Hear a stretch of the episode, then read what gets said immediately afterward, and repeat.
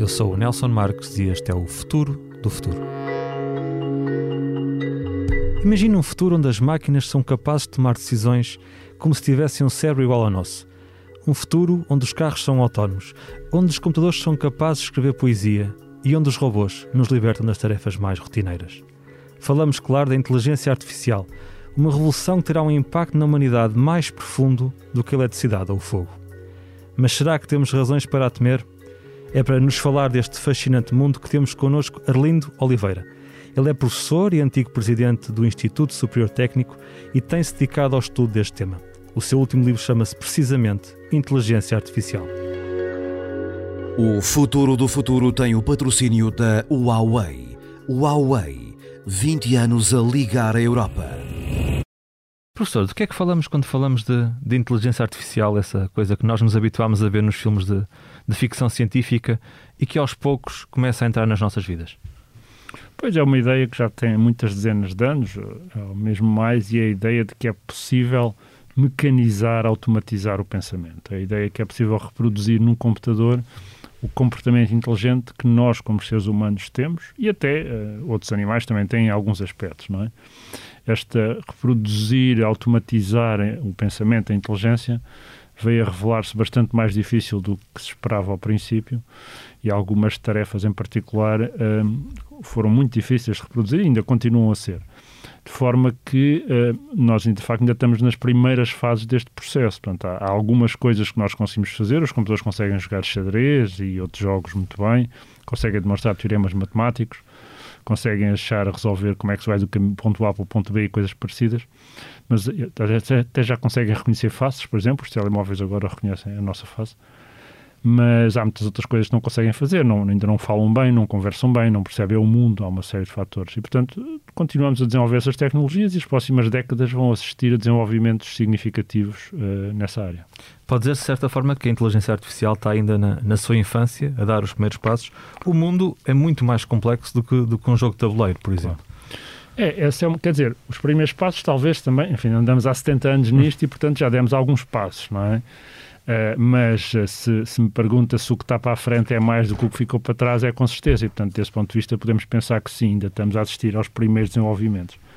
Até porque, para dizer a verdade, para alguns problemas, como por exemplo reconhecer uma face ou reconhecer, falar, perceber língua e, e falar, é uma área que se mostrou muito mais difícil do que se pensava ao princípio. O facto das crianças falarem com tanta facilidade e perceberem enganou um bocadinho os investigadores ao princípio. Chama-se até isso o paradoxo de Moravec que é, é, é esta ideia de que há coisas que parecem muito fáceis, mas que são realmente difíceis de programar, e vice-versa. Há coisas que parecem muito difíceis, como, por exemplo, demonstrar um teorema matemático, mas afinal são relativamente fáceis de programar.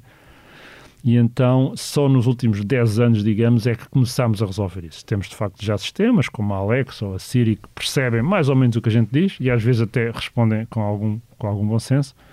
Temos sistemas que reconhecem faces, reconhecem pessoas, reconhecem cenas, conseguem descrever uma cena isto é uma coisa que só há menos de 10 anos é que conseguimos fazer. E que resulta da confluência de três fatores importantes. Temos muitos dados, portanto, as pessoas andam com telemóveis pelos lados, há muitos dados para treinar estes sistemas. Há computadores muito rápidos que conseguem apreender estes dados e, e, e transformá-los em, conhecimento, em sistemas e depois também há, os algoritmos também vão permanentemente evoluindo e, portanto, estamos, estamos melhor. Portanto, estes três fatores, a confluência destes três fatores, justifica um bocado o grande entusiasmo que há para a inteligência artificial hoje que aliás reproduz de alguma maneira entusiasmos anteriores. Houve um grande entusiasmo também ali nos anos 60 e depois novamente nos anos 80, 90 e, e, muitas vezes veio, vieram a crescer com o tempo. Mas eu penso que desta, desta vez, não quer dizer que seja que seja definitivo, mas uh, já temos muitas aplicações, temos muitas empresas que, que, vivem de inteligência artificial, que implementam inteligência artificial e que exploram, do ponto de vista de negócios, a inteligência artificial. Falei desse entusiasmo de, de, há, umas, de há umas décadas. Havia um, um, um demasiado otimismo sobre a inteligência artificial. Ela chegou a ser apresentada quase como o santo grau que resolveria todos os problemas, das alterações climáticas ao, ao, ao cancro. Podemos ter essa expectativa? Ou... A inteligência artificial, como mecanismo que nos ajuda a procurar soluções para problemas complexos, científicos ou, ou sociais, é uma ferramenta importante, não há dúvida. Agora, não se, às vezes nós conhecemos as soluções ou sabemos o que é que devia ser feito, mas depois não as implementamos. Portanto, a inteligência artificial só por si não vai resolver. Agora, que nos vai ajudar a descobrir novos tratamentos para o cancro, eh, que nos vai ajudar a descobrir novas vacinas para novas doenças e epidemias, que nos vai ajudar a fazer o, o acompanhamento, o tracking, a descobrir onde é, que, onde é que existem surtos epidémicos e novas doenças, tudo isso não, só, não é futuro, isso já, já é presente. Agora, por si só não vai resolver os problemas. A, resolução dos problemas tem de ser nós com decisões políticas, económicas e sociais, não é? É sobretudo nessas áreas que mencionou que ela poderá ser mais importante. Se tivéssemos aqui uma bola de cristal, onde é que nós imaginamos? Não, é muito importante em muitas áreas. Quer dizer, seguramente na área científica, eh, nestas áreas científicas que eu referi, da, da bioquímica, portanto, descobrimos novas moléculas, novos tratamentos, mas também na nossa percepção do universo, portanto, na análise dos dados que recebemos dos, dos telescópios e dos radiotelescópicos é fundamental. Na análise dos dados da, do muito pequeno, da física de partículas, também a inteligência artificial é fundamental analisar esses dados. Na análise das coisas do dia a dia, dos transportes, dos fluxos de pessoas numa cidade, de, de, de, dos dados da poluição, sobre a agricultura, a agricultura de precisão, que é onde, onde é que devemos cultivar o quê e como é que devem ser tratadas as, as culturas. Portanto, há, é, é uma área, quer dizer, a inteligência tem muitas aplicações, não é? E a inteligência artificial, em princípio, tem tantas aplicações como a inteligência. Portanto, é só questão de pensar, não é? Se, se para uma dada coisa é preciso inteligência e se o processo tem alguma regularidade, não é? Então, em princípio, é passível de ser pelo menos parcialmente automatizado. Por exemplo, quando andamos a, a escolher os morangos que apanharam a plantação de morangos, não é? se tivermos um sistema que sabe onde é que estão os morangos maduros e os morangos não estão maduros, escusam de ser pessoas a fazer isso. Só para dar um exemplo, não é? Sim, sim. Ou com uvas, ou com morangos, ou com, ou com laranjas, ou com o que for. Não é? Portanto, qual, quase qualquer tarefa, muitas tarefas que nós eh, fazemos exigem inteligência. E muitas delas são automatizáveis.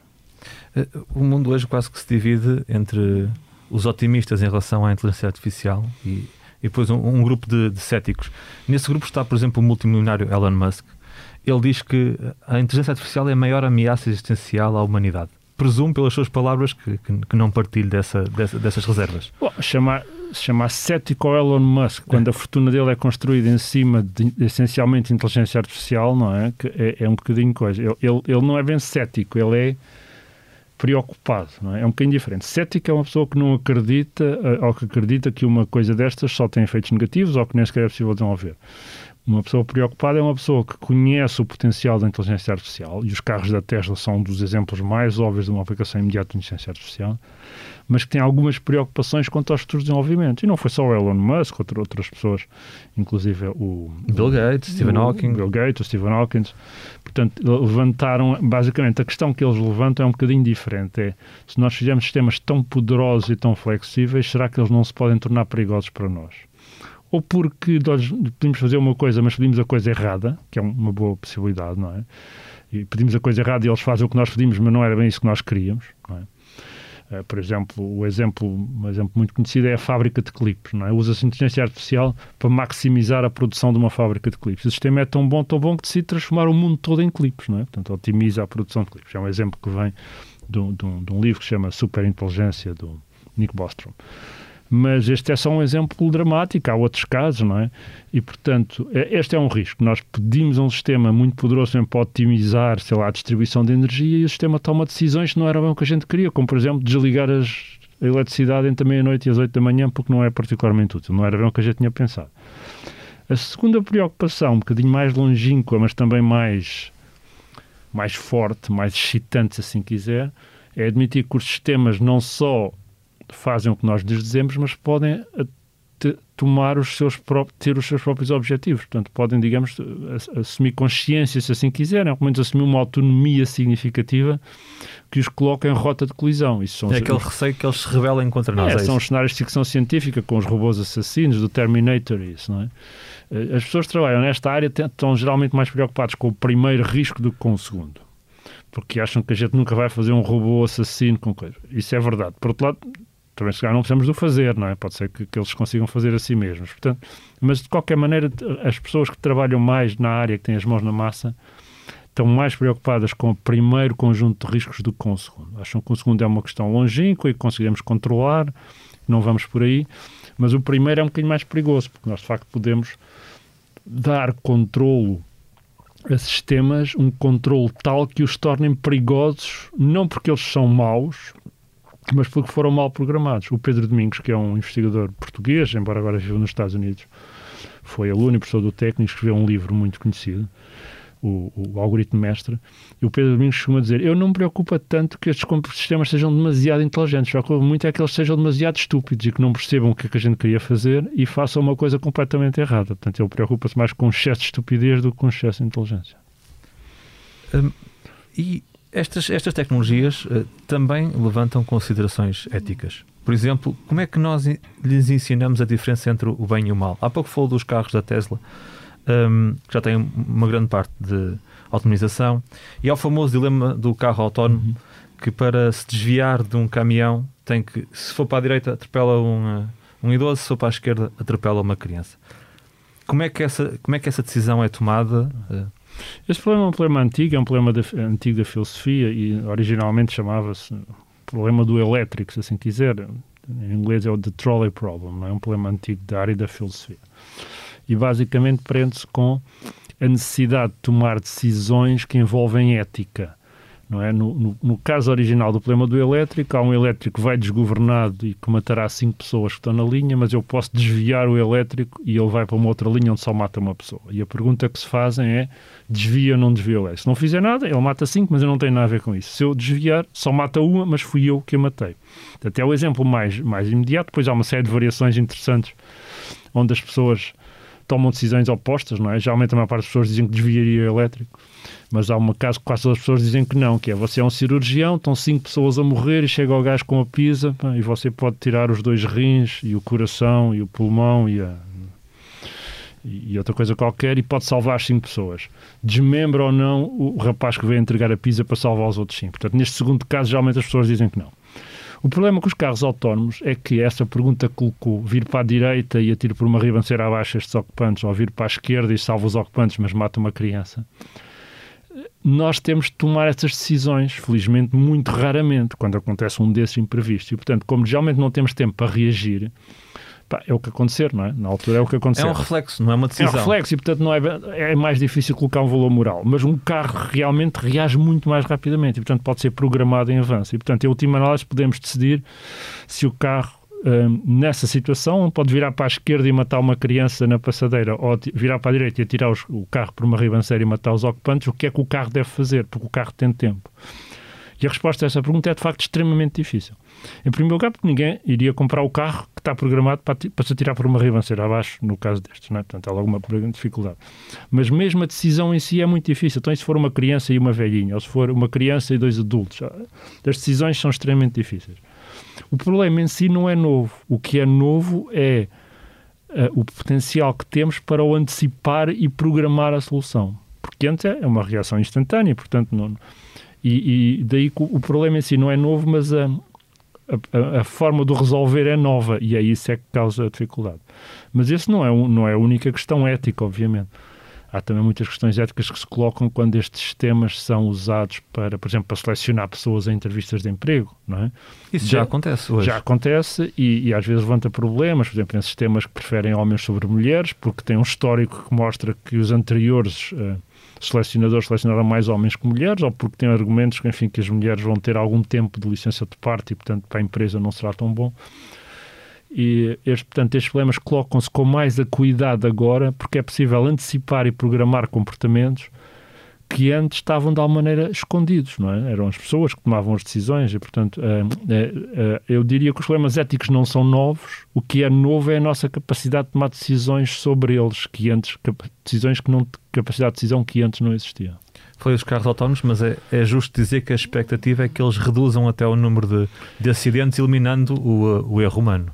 É, aliás, os carros semi-autónomos, os que existem já agora, com, que evitam que o carro saia da, da, faixa de rodagem ou que travam quando nos vamos aproximar excessivamente do carro da frente, já provavelmente têm uma componente importante de redução do risco de acidente, não é? E à medida que formos avançando nos níveis de autonomia dos carros, eh, é, é extremamente provável, é, aliás, quase uma certeza, que o número de acidentes vai ser reduzido.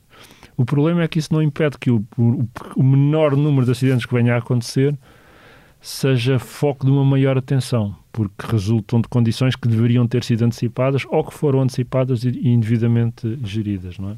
Coloca-se outra questão em relação a esses acidentes, eh, que também hoje já começa a gerar debate. Eh, envolvendo carros autónomos, de quem é que é a responsabilidade? Do dono? Do, do fabricante? Esse, é uma outra realidade, depois é, também se coloca aqui. É uma outra realidade, é uma questão interessante. O Parlamento Europeu, há uns anos, elaborou um relatório onde sugeria que para sistemas suficientemente complexos poderíamos ter de criar uma nova figura legal. O próprio carro, digamos, ser uma figura legal. Quem diz o carro, diz um outro agente que pudesse, não sei, assumir parte ou a totalidade da responsabilidade. Uh, até agora não evoluímos nessa direção. Nós temos, aliás, um grupo de, de estudo em que, com um conjunto de, de, de, investigadores da área jurídica da Universidade Católica, nos tem, temos analisado essas questões e até agora uh, não houve nenhuma decisão ou desenvolvimento nesse sentido. Portanto, os carros, os sistemas, os robôs continuam a ser vistos como ferramentas e não podem ser mais culpados do de um, dado problema do que o martelo. Portanto, o martelo não é condenado, não é? é? Quem tinha o martelo na mão é que era condenado. Portanto, até ao momento ainda não se evoluiu nenhuma alteração significativa do enquadramento jurídico que faça com que os carros pudessem ter alguma cota parte ou, ou, da responsabilidade. Agora, também não sou, não sou o que vou dizer que isto nunca poderá acontecer, porque realmente daqui a 5 anos, a 50 anos, poderemos ter de facto sistemas com uma tal autonomia que seja difícil imputar a responsabilidade. Foi do dono que o programou para sair num dia de nevoeiro e a chover, ou foi do, do, do, do, conjunto de treino onde o carro foi treinado que nunca tinha sido treinado numa condição daquelas, ou foi o fabricante que não integrou devidamente. Portanto, há aqui uma integração de conhecimentos e de dados de muitas áreas que podem tornar um bocadinho difusa a questão da responsabilização. Mas até ao momento essa questão não se colocou. Portanto, até ao momento os, os sistemas de inteligência artificial são simplesmente ferramentas um, que, que não têm autonomia jurídica e, portanto, os, a culpa, a responsabilidade e também o um mérito, já agora, se um sistema destes for usado para gerar uma obra de arte que é vendida por 100 mil euros, que aliás já aconteceu muitas vezes, a Google fez outro dia um, um leilão de obras de arte geradas por inteligência artificial, o sistema não ficou com nenhuma parte do dinheiro, portanto, o dinheiro ficou para a Google. Portanto, essa questão ainda não se coloca. Se virá a colocar um dia no futuro, é uma pergunta muito interessante para a qual eu não tenho, não tenho resposta. Há, há, há um, outro desafio uh, que tem sido muito, muito, muito, sublinhado, tem a ver com a questão do, do emprego. Hoje falamos muito em, em emprego tecnológico, mas o, o, Keynes, há mais de 80 anos, falava da, da nova doença do, do desemprego tecno, tecnológico. Uma das coisas que se receia é que, que, os avanços na inteligência artificial venham a contribuir para, para, para despedimentos em massa, para a desigualdade social. Partilha dessas preocupações? Essa é uma preocupação que também não é de agora, é uma preocupação muito antiga. Portanto, a primeira revolução industrial causou uma enorme preocupação se a automatização, que na altura a automatização mais importante foi dos tiares que, que as pessoas usavam para, para fazer tecidos, não é? a automatização se não ia criar muito desemprego. Aliás, na altura apareceu um movimento, que ainda agora a expressão se usa, dos luditas, que estavam justamente contra essa automatização dos processos de fabrico. Uh, nestes 250 anos, mais ou menos, uh, a tecnologia nunca criou desemprego ou pelo menos eh, se criou, foi em questões muito localizadas e, e, e tanto a tecnologia, os avanços tecnológicos destruíram de facto muitos empregos, não é? Antes havia telefonistas, agora já não há. Antes havia ascensoristas, antes não se entrava num elevador que não tivesse um ascensorista, as pessoas não, não guiavam o elevador sozinhos, havia lá um condutor para conduzir o elevador, não é? Agora já não há. E há muitas, muitas outras profissões que desapareceram com o tempo, mas a evolução foram criadas muitas novas profissões, não é?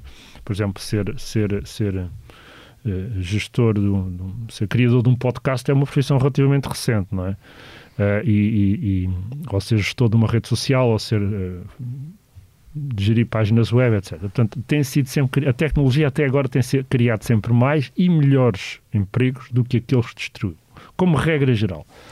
Agora, isto não quer dizer que pontualmente não possa haver de facto destruição de, de emprego, como, como há, e aliás o caso das recentes eleições norte-americanas tem um bocado a ver, provavelmente, justamente com a automatização de alguns empregos num conjunto de Estados que, que causaram desemprego, mas, hum, uh, mas de facto até agora, historicamente, isso não aconteceu. No futuro é um bocadinho mais difícil dizer, porque também temos sistemas cada vez mais poderosos e a páginas tantas temos sistemas que escrevem artigos de jornais, podem apresentar jornais, podem ser atores numa telenovela ou num filme, e portanto é um bocadinho difícil de, de garantir que o passado é um bom guia para o futuro no que respeita a isto. E, portanto, eu não me parece completamente impossível que no futuro venha a existir criação em grande escala, ou destruição em grande escala de empregos, ou seja, que sejam destruídos mais do que aqueles que são criados. Não me parece impossível, parece-me até muito provável. Sobretudo porque hoje a tecnologia, os avanços tecnológicos são muito mais rápidos, pode não dar tempo para absorver Esse, esses... A velocidade é um fator muito importante, não é? Portanto, tinha, tinha, as pessoas na, há 250 anos com a Revolução Industrial tiveram tempo a se adaptar, não é? Foram para fábricas, foram para outros locais. Agora a, a alteração é muito rápida e nós continuamos a mudar à mesma velocidade sempre, mais ou menos, não é? Portanto, temos de aprender, temos de aprender uma nova função. Mas há outro fator, é que cada nova revolução industrial aumenta a fasquia do que a pessoa tem de fazer para, um, para, para não ser substituída por uma máquina. Não é? Portanto, ao princípio era fácil, a pessoa trabalhava em tiares, mas foi fazer outra coisa qualquer. Não. Mas à medida que aumentamos a fasquia, também aumentamos a dificuldade das pessoas fazerem coisas que não podem ser automatizáveis. Efetivamente, tem que termos máquinas que podem escrever artigos de, de jornal, ou podem escrever livros, ou podem apresentar um telejornal. Aumentamos a dificuldade. Agora tem de ser um criativo, tem de ser um diretor, ou tem de ser um, um compositor. E, portanto, eu não me parece improvável, ou pelo menos completamente impossível, que no futuro venhamos a ter alguma coisa bastante abaixo do pleno emprego, que é aquilo que basicamente nos habituamos agora, não é? Quer dizer, mais ou menos é pleno emprego, 90 e tal por cento das pessoas que querem trabalhar conseguem trabalhar.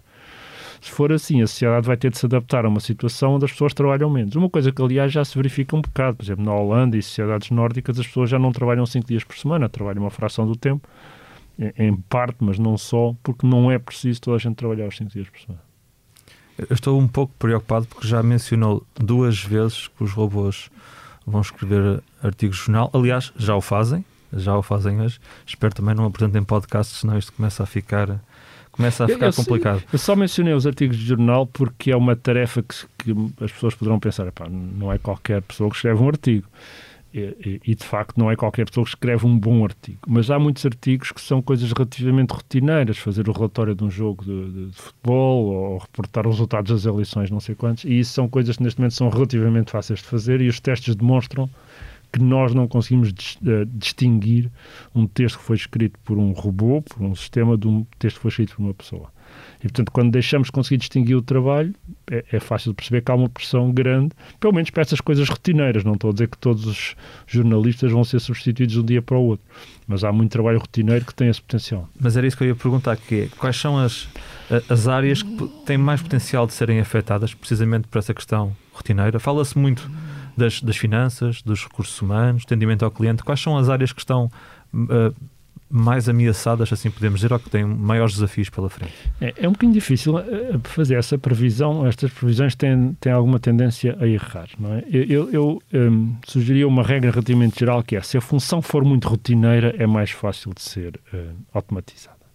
Se o trabalho de uma pessoa é estar num call center a responder a pessoas, dizer, olha, para fazer reboot do computador, que faça control alt, delete, liga e desliga. Isto é fácil de, de automatizar, não é? Por outro lado, se a pessoa, pelo contrário, tem uma tarefa que é altamente criativa, uh, incluindo a educação, por exemplo, não é?